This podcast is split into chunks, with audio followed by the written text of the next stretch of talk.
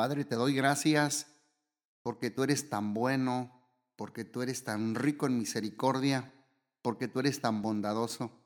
Estamos conscientes que por ti nos movemos, respiramos, caminamos y por ti vivimos. Y te damos gracias porque nos das tú esa conciencia de que sin Dios eh, estamos vegetando sin Dios no llegaremos muy lejos y sin Dios siempre tendremos consecuencias en nuestra vida. Te pido que me ayudes a mí para aprender sobre los diez mandamientos de la comunicación.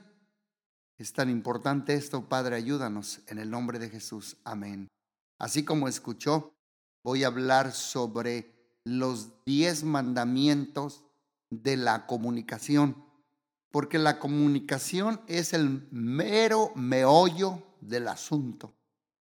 Hay un versículo en Oseas que dice, andarán dos juntos y si no se pusieran de acuerdo, y si no estuvieran de acuerdo, dijo un psicólogo, comunícate o desintégrate, comunícate o destruyete. La comunicación es el meollo del asunto. Y yo creo que vamos a comenzar con esta palabra. ¿Te has puesto a considerar el gran impacto que tienen mis palabras y tus palabras? ¿Te has puesto a considerar? Porque una palabra o un comentario descuidado o una ofensa o aún una mueca sarcástica ¿Qué comunicamos a los demás? Porque nuestras palabras tienen el poder de traer al corazón de nuestro prójimo la vida o la muerte, la bendición o la maldición, empujarlo, subirlo, empoderarlo o arruinarlo, destruirlo, bajarlo, someterlo. Por eso lo que decimos y hacemos puede edificar o puede eh, destruir a los demás, aún al cónyuge, los hijos, los hijos con los padres, los empleados con los trabajadores, entre vecinos, entre amigos. Mira lo que dice Proverbios 18:21.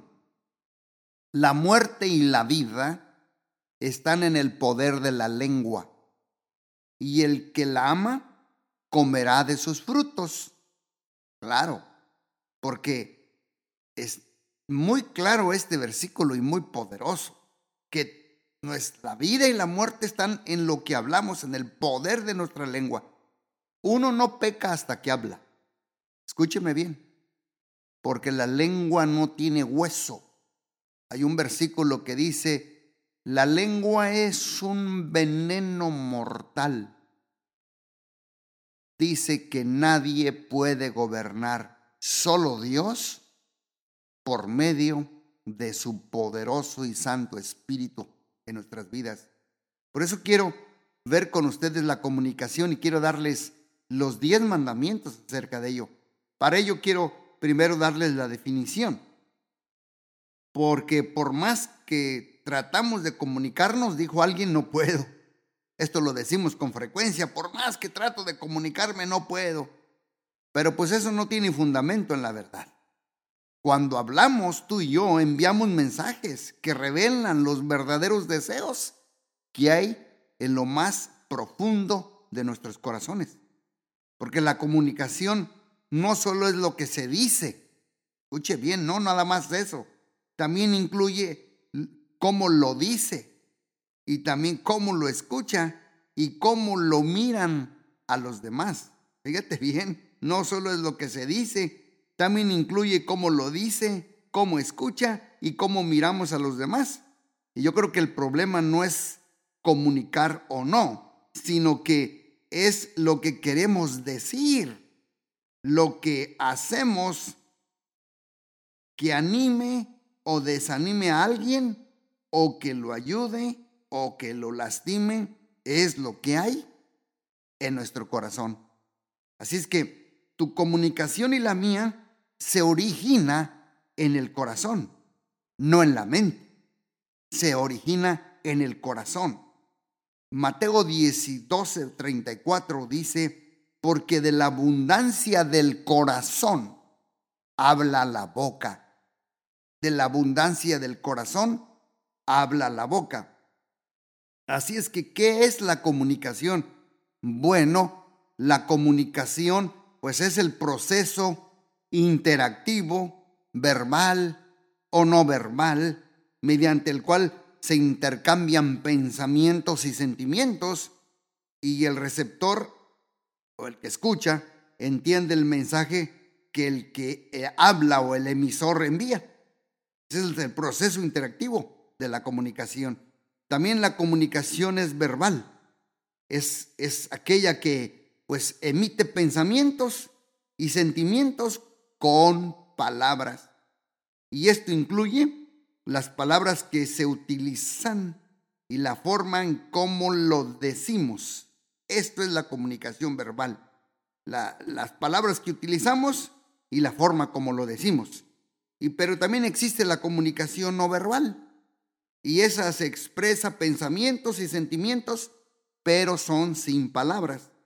Gestos, postura del cuerpo, ademanes, por ejemplo, guiñar los ojos, cerrar un ojo, contacto visual, directo o indirecto, actitud paciente o impaciente al escuchar. También aquí incluye el contacto físico, si es un contacto físico brusco o si es suave. También la apariencia en nuestro vestir, la forma de responder apática o amablemente, la forma de besar platónicamente o románticamente, el estilo de disciplinar, la forma de usar el dinero o de dar regalos. A esto incluye la comunicación no verbal.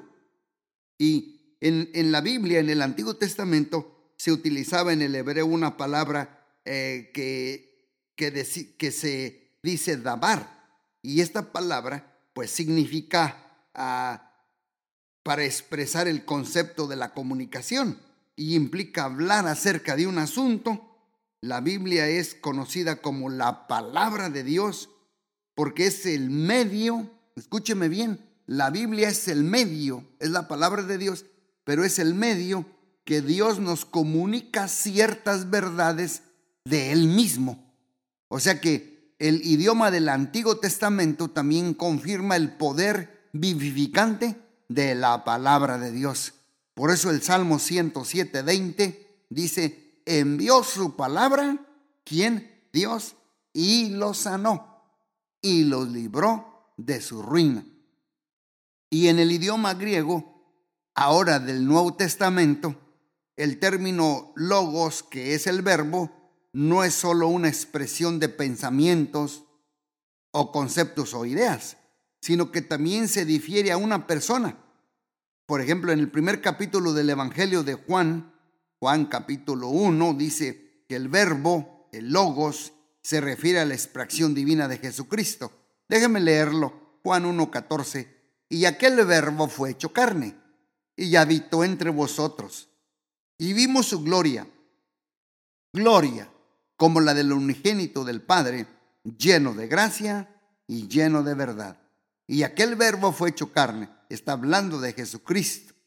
Jesucristo se hizo carne y la carne Jesucristo, Dios mismo habitó entre nosotros, Emanuel, Dios con nosotros, y vimos su poderosa gloria sanando enfermos, resucitando muertos como a Lázaro. Dice, como el unigénito, el unigénito. O sea que el Padre no tuvo dos o tres, ah, nomás tuvo a Jesús, unigénito del Padre y dice que estaba él lleno de gracia y también lleno de verdad. Aquí hay que, aquí hay que hacernos una pregunta. ¿Cómo puedo comunicarme de tal forma que agrade más a Dios? Hay que hacernos esta pregunta. Y yo seguido la hago, Padre, ayúdame a que mis palabras sean dadas con gracia, que Señor... Eh, exprese, no atacando a la persona, sino exprese mis emociones y mis sentimientos. Ayúdame, Señor, a ponerle sabor a tu palabra, como dice tu, la palabra, que mi palabra sea dada con gracia, sazonada con sal, o sea, con, con sabor. Y por eso la pregunta es, ¿cómo puedo comunicarme de tal forma que agrade más a Dios? Pues yo creo que la respuesta aquí entonces sería, pues la forma de comunicación que más le agrada a Dios es aquella que refleja al Señor Jesucristo en todo lo que decimos y en todo lo que hacemos. Así es que hay que permitir que Jesucristo sea el Señor de nuestra vida y que le hable sus palabras y realice sus acciones a través de tu vida y a través de mi vida.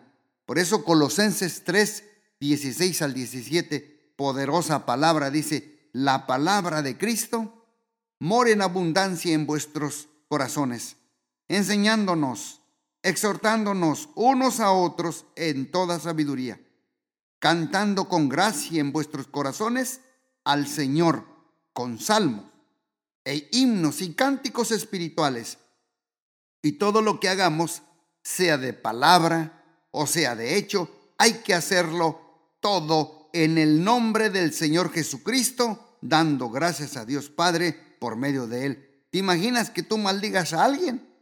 Pues dice aquí que hay que hacerlo todo eh, en el nombre de Jesucristo. ¿A poco tú vas a decir, en el nombre de Jesucristo, yo voy a maldecir a mi a mi cónyuge o yo voy a maldecir a mis hijos o los hijos a los padres o al vecino. No, hay que hacerlo todo, dice aquí, sea de palabra de hecho, hacerlo todo en el nombre del Señor Jesús. Y hay que darle gracias a Dios Padre por medio de quién, de Jesucristo. Así es que aquí vamos a tomar unas directrices, direcciones, guías para comunicarnos mejor eficazmente. Porque la Biblia, claro, provee un gran número de directrices para escoger las palabras que utilizamos durante pues una conversación. Así es que voy a hablar de los siguientes 10 mandamientos que reflejan los principios pues fundamentales para, para lograr una comunicación eficaz. Mira lo que dice Éxodo 20 y 16, no hablarás contra tu prójimo falso testimonio. No hablarás contra tu prójimo falso testimonio. Así es que veamos rápidamente los diez mandamientos. Primer mandamiento es de la comunicación es hablaré siempre con la verdad.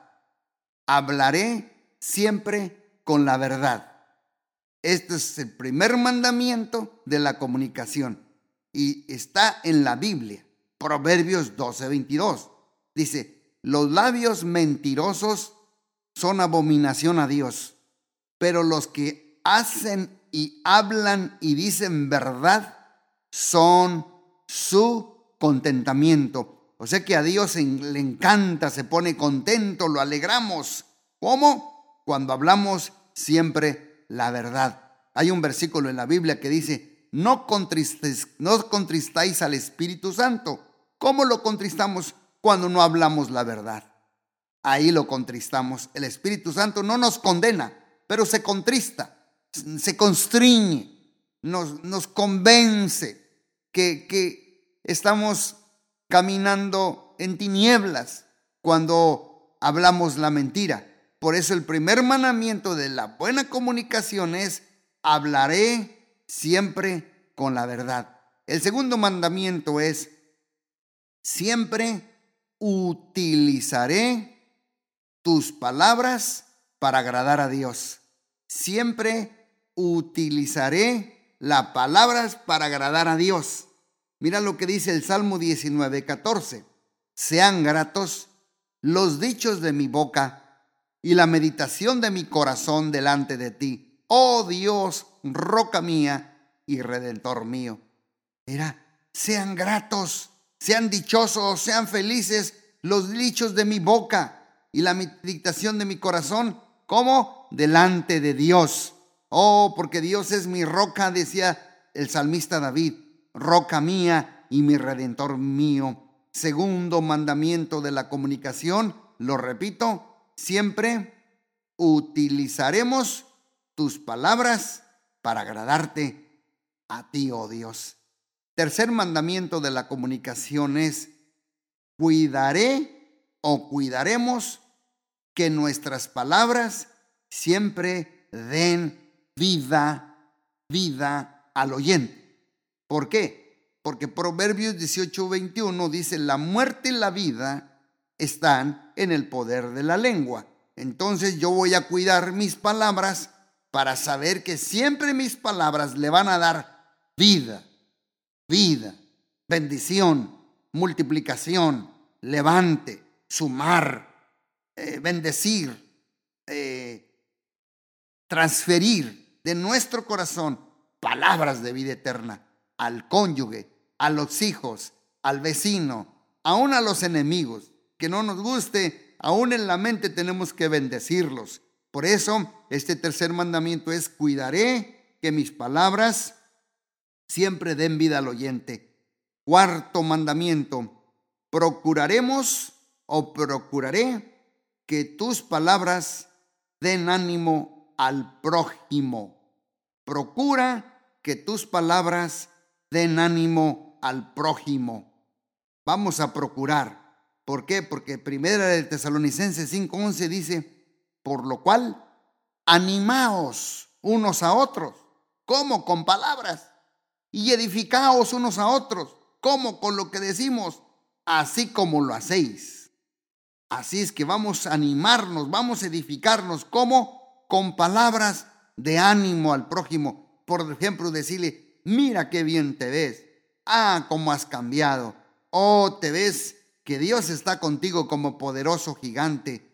Mira, esto que estás pasando también va a pasar. Todo tiene fecha de expiración. Ánimo, amigo, esposo, esposa, hijo.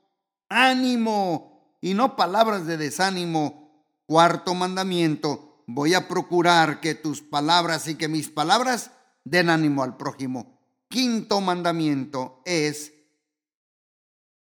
harás que tus palabras siempre sean transmitidas con gracia vas a hacer, harás, haremos que nuestras palabras sean transmitidas, dichas, con gracia. Mira lo que dice Eclesiastés 10:12. Las palabras de la boca del sabio son llenas de gracia, mas los labios del necio causan su propia ruina. Wow. Las labios del necio, abajejo, burro viejo, abajo causan su propia ruina. O sea que si tú sembraste limones, no esperes aguacate. Y si sembraste aguacate, pues no esperes papaya. O sea que las palabras de la boca del sabio son llenas de gracia. Y si tú siembras y yo siembro y sembramos palabras de gracia, pues vamos a recibir también nosotros palabras de gracia. Vamos al sexto mandamiento de la comunicación estudiaremos o estudiarás para que tus palabras sean dichas con sabiduría, con sabiduría. Mira lo que dice Proverbios 10:13. En los labios del prudente o del sabio se halla sabiduría, mas la vara es para las espaldas del necio o del falto de cordura o del stubborn que es un poco necio, es el que un o la garra. Por eso dice, hay que estudiar, estudiarás para que tus palabras sean dichas con gracia. Séptimo mandamiento de la comunicación, escogerás tus palabras sabiamente. el sexto fue, estudiarás para que tus palabras sean dichas con sabiduría. Pero el séptimo es, escogerás que tus palabras sabiamente. Hay que escogerlas. Este es como el frijol. Yo me acuerdo en México cómo mi mamá compraba un kilo de frijol, el, de frijol de mayo, decía ella. Me decía, ayúdeme a escoger el frijol porque hay piedras, hay gorgojo, hay basura. Así es lo mismo. Eh, hay palabras que escuchamos, que aprendimos, palabras no sanas, palabras hirientes, palabras que derrochan. Hay que escogerlas como el frijol palabras sabias. ¿Por qué? Porque Proverbios 10, 19 dice, en las muchas palabras no falta pecado, mas el que refrena sus labios es prudente. Así es que si usted ya está alegre y alegue con su esposo, con su hija, con sus hijos, con el vecino, con el que le debe, con el cliente, así es que si hay mucha palabra, ya párele. ¿Por qué? Porque en muchas palabras no falta pecado. Dice, eh, eh, por eso dice que eh, el sabio refrena sus labios. Es un sabio, es un prudente. Hay que pensar y decir, ¿sabes qué? Ya estamos hablando de más. Vamos a callarnos mejor. Y si el otro no se calla, pues yo sí me callo, tú también te vas a callar, porque el sabio ahorra palabras. Y el octavo mandamiento, dirás tus palabras en el mejor momento, en el mejor momento, no en todo momento. Hay un momento para todo. Dice Proverbios 15:23, el hombre se alegra con la respuesta de su boca. La palabra a su tiempo, a su tiempo, cuán buena es. Es a su tiempo no cuando lo agarres de bajada, no cuando lo agarres de prevenido, no cuando se acaba de levantar, no cuando está cansado, porque se van a irritar, se van a lastimar, lo vas a herir. No, dirás tus palabras en el mejor momento. Pídele a Dios cuál es el mejor momento. Y vamos al noveno mandamiento, es el penúltimo, que es considerarás o consideraré tus palabras como una inversión. Consideremos nuestras palabras como una inversión, como un ahorro, como un savings, como una cuenta de banco, porque todo lo que decimos se nos regresa. Hay que recordar que el mundo es redondo, ¿eh? Si anotamos con el dedo índice, acuérdate que se nos regresa. Hay que considerar que nuestras palabras como una inversión. Proverbios 12:14 dice, el hombre será saciado del bien del fruto de su boca. Ay, ay, ay. El hombre será saciado del bien del fruto de su boca y le será pagado según la obra de sus manos. Ay, que Dios nos ayude, que Dios nos ayude a considerar nuestras palabras que son una inversión. Una inversión quiere decir que si tú siembras un frijolito o un maicito, ¿cuántas granos de maíz no tiene una mazorca? ¿Te has puesto a pensar? de un granito, vas a agarrar yo creo unos 50, 100 o 200 o 300 granos de una mazorca. Así son las palabras, hay que considerarlas como una inversión. Y la última, el último mandamiento de la comunicación. Haré o harás lo posible para que tus palabras sean dichas con amor y no con odio con amor y no con venganza, con amor y no con rencor, con amor y no con frustración. Harás lo posible, haremos lo posible para que nuestras palabras sean dichas en amor. Mira lo que dice Corintios, el capítulo del amor, comienza con el primer versículo 13.1 de Corintios. Si yo hablo lenguas humanas, francés, inglés, portugués, español, y angélicas, lenguas espirituales, hablo y en lenguas, eh, eh, lenguas angelicales, espirituales, pero no tengo amor. Vengo a ser como un metal que resuena, que hago puro ruido y ruido. Ah, qué tan ruido, qué enfadoso es el, el, metal que nomás está resonando y címbalo que retiñe nuestros tímpanos y nuestro corazón. Si yo hablo en lenguas y no tengo amor, si yo hablo en lenguas humanas y si yo hablo en lenguas angelicales, no vengo, vengo a ser como un metal, de nada me sirve. Entonces, con la ayuda de Dios, haré lo posible para que mis palabras sean dichas con amor. Repaso, hará, hablaré siempre con la verdad. Segundo, siempre utilizaré tus palabras para agradar a Dios. Tercero, cuidaré mis palabras siempre que den vida al oyente. El cuarto, procuraré que mis palabras den ánimo al prójimo. El quinto, haré que mis palabras siempre sean transmitidas con gracia. El sexto, estudiaré para que mis palabras sean dichas con sabiduría. El séptimo, escogeré mis palabras sabiamente. El noveno mandamiento, diré mis palabras en el mejor momento. Y el, el noveno es consideraré mis palabras como una inversión y el último, haré lo posible para que tus palabras y mis palabras sean dichas en amor. Padre Celestial, yo te doy gracias por estos diez mandamientos de la comunicación que nos ayudan, Padre Celestial, a tener una mejor relación con nuestro esposo, esposa, o con nuestros hijos si estamos solos o solteros, o con los vecinos, o con los clientes, o con los que hacemos trato, con los que trabajamos, o en el mundo que nos movemos. Cada uno se mueve en un campo diferente. Ayúdanos, Señor, a abrazar, a practicar estos diez mandamientos de la comunicación, porque la comunicación es el meollo del asunto.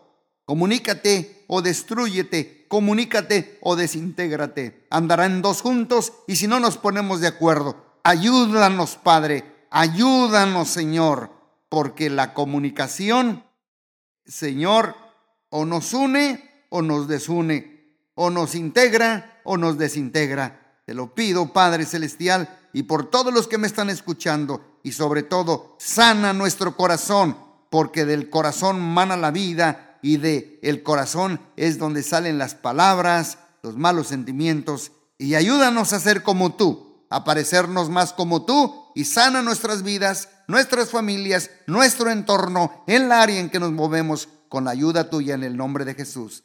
Amén. Dios les bendiga muy ricamente.